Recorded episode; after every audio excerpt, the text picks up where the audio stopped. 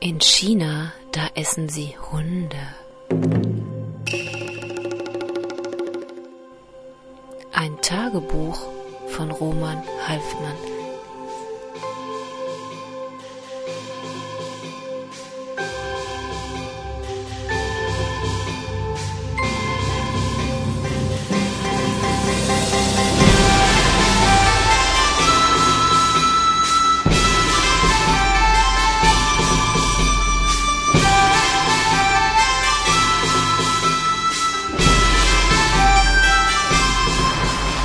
Der archaische Roman. Sag mal, frage ich Alf, der wieder einmal neben mir hergeht. Jetzt ist seine Freundin fort und er schaut unglücklich, möchte jetzt gern jeden Tag mit mir essen gehen. Kann ja nicht kochen, nicht einmal so etwas Einfaches, wie ich das jeden zweiten Tag tue. Nein, er kann gar nichts.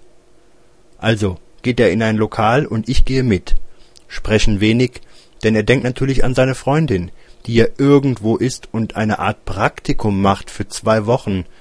Ich dagegen denke wenig bis gar nichts, bin sehr müde und auch vom Literaturunterricht erledigt, habe mich nämlich in Dante reingesteigert und kam von ihm zu allen anderen wichtigen Büchern, von denen es ja sehr viel gibt, und allein Cervantes hat mich fünf Minuten gekostet und dann natürlich Erasmus von Rotterdam, Thomas Morus und seine Kommunismuskritik.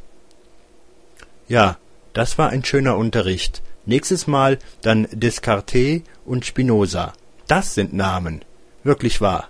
In Deutschland dagegen Till Eulenspiegel. Haha. Narrenschiff. Hoho. Und Hans Sachs. Sehr schön. Nee, das mit der deutschen Literatur ist wirklich zunehmend ein Problem, denn es ist ja keine Qualität da. So etwas Feines wie Dantes Göttliche Komödie. Ja, sowas haben wir ja nicht, und selbst der dicke Grimmelshausen ist in diesem Sinn wirklich einfachster Fäkalhumor, ohne jeden Anspruch, grad für morgens auf'm Klo.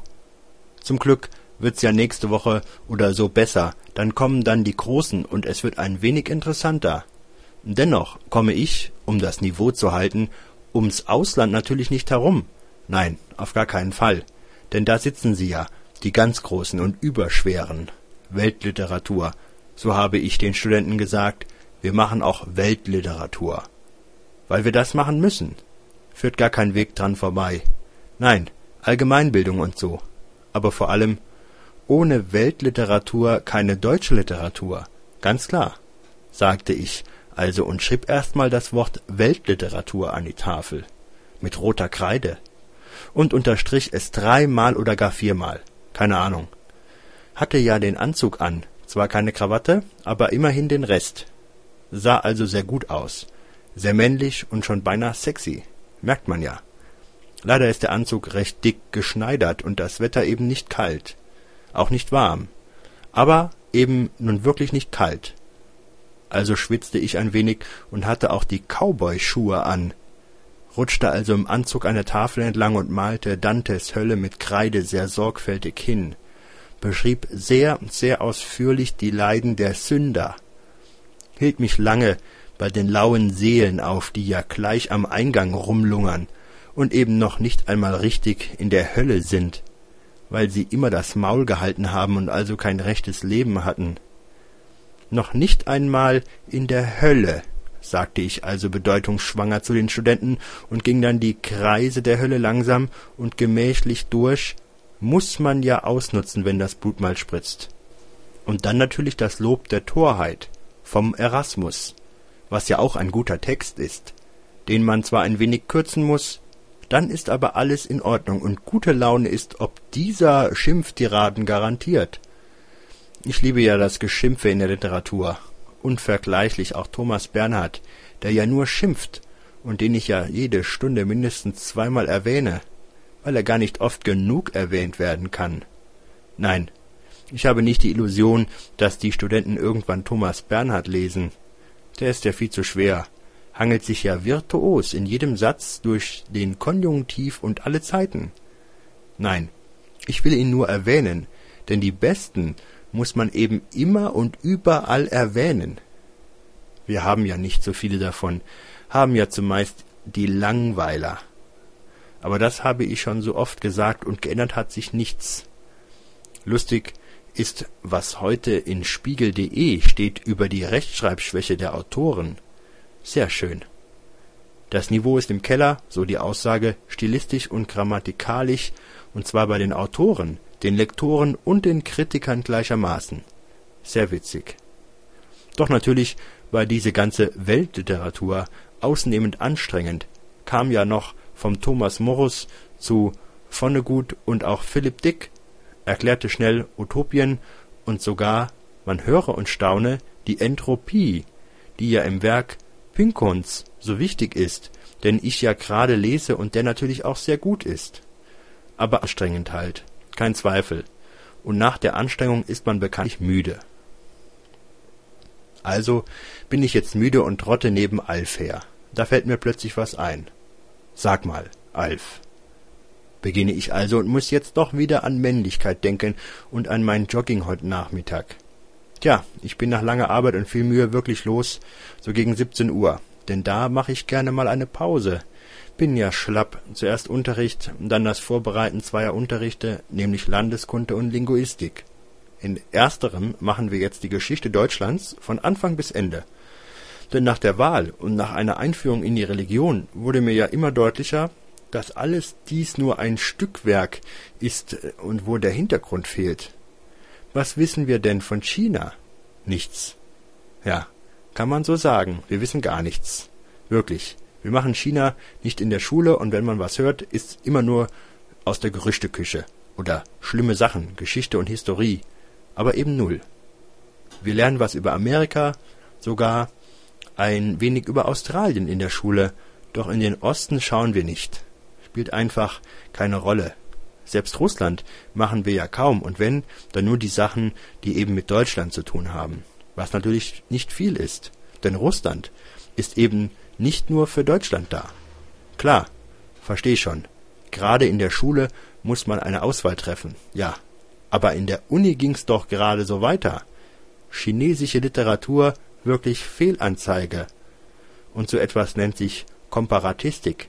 Eine Schande. Schon wahr.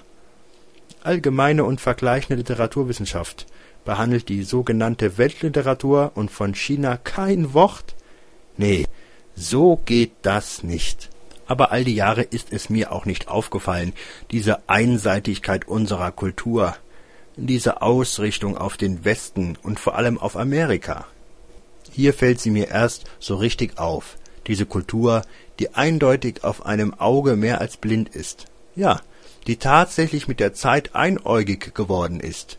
Ein Zyklop, keine Frage, der aufgrund der sozialen, politischen und gesellschaftlichen Lage Deutschland wirklich und wahrhaftig intolerant geworden ist. So intolerant, dass es einem schon gar nicht mehr auffällt.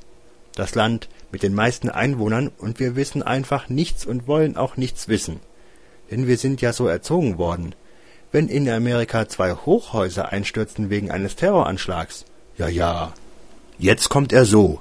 Dann schreien wir, was das Zeug hält. Aber China, ja, nicht einmal der Nahe Osten interessiert uns. Klar, der Informationen sind zu viele. Ist mir schon bewusst, man kann sich nicht für alles interessieren und auch nicht mit allem beschäftigen. Nein. Aber diese Einseitigkeit ist natürlich eine gewollte Sache und resultiert aus dem Kalten Krieg und so weiter, der Hinwendung zu Amerika und der erzwungenen und damit auch erkauften kulturellen Ausrichtung, die unsere Musik, die Literatur und alles andere natürlich ruiniert hat. Nicht alles ist ruiniert, klar, aber man muss eben übertreiben, denn ohne Übertreibung hat nichts einen Sinn. Auch Widersprüche zum Beispiel gehören dazu.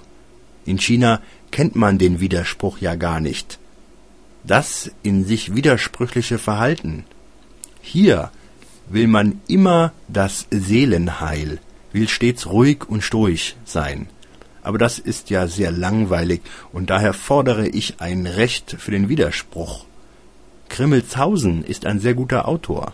Wenn ich das jetzt sage, dann widerspreche ich mir natürlich selbst. Aber ich bin ja auch wieder jemand anderes. bin ja nicht der, der gestern oder vor fünf Minuten schrieb. Aber natürlich ist das blöde Aldi-Philosophie. Den Ausdruck habe ich geklaut. Bei wem wohl? Und führt zu nichts. Doch den Widerspruch im Menschen will ich doch gepflegt sehen. Denn was spricht denn gegen ein widersprüchliches Denken? Ein widersprüchliches Verhalten, ja klar, ist ein Anzeichen einer saftigen Geisteskrankheit. Aber widersprüchlich im Denken zu sein, nein, das hat noch niemanden geschadet. Im Gegenteil, der Widerspruch fordert einen ja erst so richtig heraus. Nichts ist schlimmer als der allumfassende und ewige Friede im Kopf. So, jetzt ist das auch gesagt und ich bin auf dem Weg zum Sportplatz muss hier ja auf dem Sportplatz laufen, denn auf dem Campus ist erstens alles zerstört, ich könnte in ein Loch fallen, und zweitens, wie schon oft erwähnt, wird hier ja gestarrt, was verschwitzt und verwundbar eben schon unangenehm ist, kein Zweifel. Also auf den Sportplatz. Das Problem ist hier wiederum, es gibt in meinem Leben immer wieder ein Problem, wirklich immer, ist die Tatsache, dass die Chinesen unheimlich viel Sport machen. Allein auf dem Campus sind's fünf Sportplätze und die sind alle immer überfüllt. Natürlich, die Chinesen machen gern Mannschaftssport, also Fußball, also Basketball und so weiter. Apropos Fußball. Vor einiger Zeit ist ja die zweite Rakete der Chinesen in den Weltraum geflogen. Für fünf lange Tage, in denen die Chinesen natürlich nur das gesehen haben, was so ziemlich alle anderen Staaten schon nicht mehr sehen können, den unendlichen Weltraum nämlich. Man ist aber trotzdem geflogen. Politik und so. Klar, und ganz China war still, starrte auf die flackernden Fernseher, hoffte und drückte die Daumen. So fest, dass so manches Stäbchen zerbrach. Haha. Am Montag dann beglückwünschte ich die Studenten für diesen grandiosen Weltraumausflug. Erwähnte sehr kurz, dass es letztlich besser wäre, alle Länder der Erde würden ihr Geld zusammenwerfen und was wirklich Großes im Weltraum machen. Ich liebe ja den Weltraum und wollte früher Astronaut werden. Eine Riesenstation, den Mond besiedeln oder ab zum Mars. Das lang ersehnte Generationenraumschiff zur Sirius und so. Dann aber sagte ich, dass all dies nichts wäre gegen das und machte eins zu null an die Tafel. Fußball, sagte ich, ist viel wichtiger und das haben wir eben gewonnen, wir Deutschen. Als Zugabe verriet ich Ihnen noch eine wichtige Fußballregel. Das Spiel dauert 90 Minuten und am Ende gewinnt Deutschland. Eine Weisheit, sagte ich und blickte in fassungslose Gesichter. Eine Weisheit des Sportplatzes, sage ich weiter in das Schweigen hinein, den ich nun auch betrete. Das sind diese Überleitungen, für die ich so geliebt werde. Also, der Platz ist voll und auch das Militär ist da. Macht eine Übung. Keinen stört's, denn das Militär ist hier immer und überall. Sie üben wohl das Marschieren und singen gehend, laufend und marschierend ihre Lieder. Ich habe nun wohlweislich meinen MP3-Player dabei und suche die richtige Musik. Will ja eine Stunde durchlaufen, was mir in Deutschland am Rhein nie schwer fiel. Hier aber ist es öde und langweilig im Kreis, und ich brauche Ablenkung. Aber was für Musik? Heavy Metal vielleicht? Monster Magnet? Oder doch die Beatles, die ich ja auch gerne höre zwischendurch. Hm, ich denke nach und laufe ja schon, finde dann was, nämlich die neue Cure. Und dann fallen mir diese blöden Ohrstöpsel aus den Ohren. Ja, das traurige Schicksal kennen wohl nicht viele, aber meine Ohren sind falsch geformt, passen jedenfalls nicht zu den genormten Ohrstöpseln. Scheiße, sage ich laut. Hier reden viele mit sich selbst und so gewöhne ich mir das eben auch an. Bin schon ganz gut. Und packe den schweren Player in die Hosentasche. Leider ist der Gummizug der Hose kaputt und so rutscht mir die Hose bis zum Knie. Und das fällt nun wirklich auf. Also nehme ich das blöde Mistding in die Hand und laufe los. Komme mir blöd vor und komme nicht recht in den Rhythmus. Überhole auch oft das Militär, die natürlich böse gucken, was ich aber ignoriere. Will ja eine Stunde laufen, was ja eine lange Zeit ist. Jetzt ist es so, dass der Volksmund und auch der Joggingpapst immer wieder betonen, dass man beim Joggen so gut denken könne und auch müsse. Eine mehr, ja, denn ich denke nur an den nächsten Schritt und an die noch folgenden. An mehr denke ich nicht. Falle auch nicht in diese berühmte Lethargie des Laufens, in der man ja nur noch glücklich ist. Nein, ich laufe mit Pubertätsunterbrechungen seit dem zwölften Lebensjahr und war noch nie glücklich dabei, sondern immer froh, wenn's vorbei ist. Also häschel ich da so vor mich hin und schwitze in das Acrylshirt. In denen schwitzt man ja ganz fürchterlich. Jeder arme Mensch wird das bestätigen können. Da überholen mich doch plötzlich zwei junge Studenten, laufen einfach an mir vorbei und rennen davon. Glaubt man's? Ich bin umfassend gebildet, habe Abitur und dann ein alles einschließendes geisteswissenschaftliches Studium absolviert, kenne viele Romane und auch viele andere Sachen. Meine Allgemeinbildung dagegen ist schwach und dürftig. Aber ich denke, einen Fehler darf man im halben Leben machen, aber nur einen. Also, ich kenne die Gender-Theorien, weiß auch von der Emanzipation und von den Geschlechterrollen. Ich weiß, dass ich als Mann erzogen wurde und zwar zum größten Teil falsch. Männer dürfen nicht weinen oder überhaupt Gefühle zeigen und so weiter. Natürlich alles Quatsch, weiß ich jetzt. Habe ich gelernt und kann ich nachvollziehen. Ich gehöre zu diesen neuen Männern, die eine emanzipierte, selbstständige Frau bevorzugen, die abwaschen, kochen und irgendwann das Kind wickeln. Ja, beim letzten Einhorn habe ich geweint und gebe das auch offen zu. Ein verdammt trauriger Film, kein Zweifel. Ja, ich bin dieser neue Typus des verwirrten Mannes, der zwischen Softie und Nicht-Softie schwankt und eben den Macho verachtet. Ja, ich hasse männliches Getue und muss das auch hassen, weil die Zeit ebenso ist. Wir Männer stehen morgens am Pranger und müssen uns ändern, haben aber keine Ahnung, wie und wohin wir uns verändern sollen. Der Macho ist out, aber der Softie auch. Alles ist erledigt und wir müssen uns ständig neue Lebensweisen überlegen, da die alten Strukturen alle zerstört sind. Wir sind die verwirrten Männer, außer denen natürlich, die das Glück hatten, eine dumme Frau zu bekommen, die alles macht und tut, aber das ist selten geworden, sehr selten. Ja, alles das weiß ich und ist mir tagtäglich bewusst, und dennoch beschleunige ich sofort und versuche die beiden Hänsel einzuholen. Mein Herz wummert und meine Beine sind sehr schwer. Wieder übersäure ich gerade gewaltig und werde morgen ziehende Schmerzen in den Waden haben, kann aber nicht anders, muss das jetzt machen. Ich laufe los und passe mich erst einmal ihrem Tempo an, will und muss ja abschätzen, wie fit sie wirklich sind. Ich bin jetzt 45 Minuten gelaufen und die sind noch frisch, laufen aber sehr schnell. Könnte also sein, dass sie nach zwei Runden langsamer werden und dann ziehe ich an ihnen vorbei. Doch sie werden nicht langsamer und so lege ich eine Schippe drauf. Ja, jetzt geht es um alles, klar. Ich werfe alles in die Waagschale und weiß schon, dass ich das nicht tun müsste, aber eben doch tu, weil es gut ist.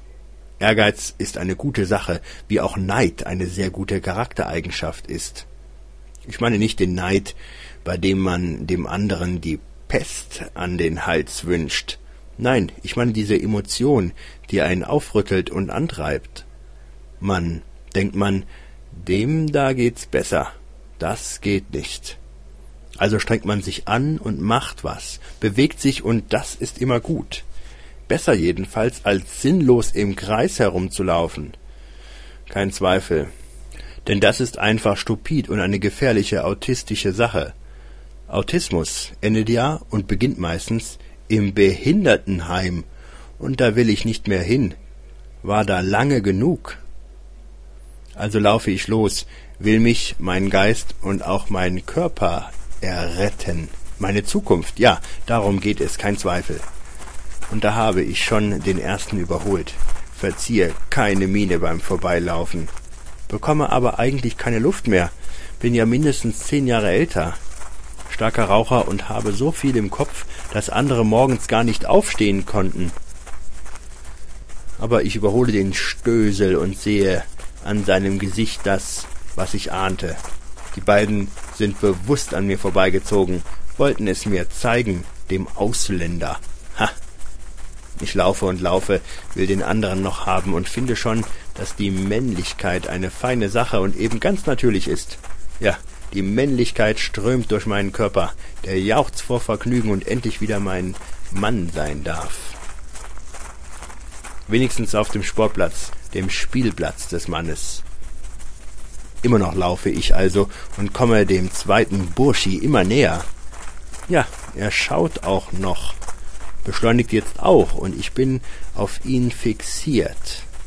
Das muskulöse Gesäß, die flatternden Beinkleider, nur das sehe ich noch. Seit einiger Zeit habe ich jetzt Seitenstechen, was selbstredend ein schlechtes Zeichen ist, doch ich beiße die Zähne zusammen und ignoriere den Schmerz. Wo sonst kann man das noch? Den Schmerz ignorieren? Nirgends. Also, merke ich, ich werde ihn nicht erreichen, könnte höchstens einen Sprint einlegen, wäre dann aber wohl tot. Natürlich versuche ich es dennoch, doch da gibt der Typ vielleicht fünfzig Meter vor mir auf. Ich dagegen feure nochmals nach, gebe sozusagen alles und laufe stolz und hoch aufgerichtet an ihm vorbei und nach Hause zittere dort wie Espenlaub und brauche eine geschlagene Stunde, mich zu duschen. Albern, unnötig. Das können nur Frauen sagen oder verweichlichte Männer, die keinen Sinn mehr für die wichtigen Dinge im Leben haben und vielleicht sogar noch nie davon gehört haben. Soll es ja geben. Sind meistens die, die man nur auf der Straße trifft. Sag mal, Alf, frage ich also. Ja, Roman? Ich muss an meinen Stuhl denken, der keine Lehne hat, was tödlich ist, denn hier in China, ich muss es leider sagen, arbeite ich tatsächlich den ganzen Tag, von morgens bis abends. Nicht weil ich müsste, aber es gibt sonst einfach nichts zu tun, und daher arbeite ich halt am Schreibtisch, sitze auf meinem Stuhl ohne Lehne, ich habe einen belehnten Stuhl beantragt. Klar, aber der ist noch nicht da. Vielleicht werde ich morgen streiken. Ja, ich werde den Raum betreten und den Studenten sagen, liebe Studenten, ich werde jetzt nichts sagen und also erst wieder den Mund aufmachen, wenn ich einen belehnten Stuhl habe. Da würden sie Augen machen und mein Stuhl wäre sicherlich in Windeseile da. So Jetzt aber. Sag mal, Alf. Ja, Roman? Warum gehen so viele Chinesen eigentlich rückwärts? Ist das eine kulturelle Sache? Eine Frage der Kultur also? Oder ist es vielleicht politisch zu verstehen? Sag mal, Alf. Er öffnet den Mund und will was sagen, aber es ist einfach zu spät für die Antwort. Ja, habe zu viel launiges Zeug gelabert. Schade, wirklich schade. War eine gute Antwort.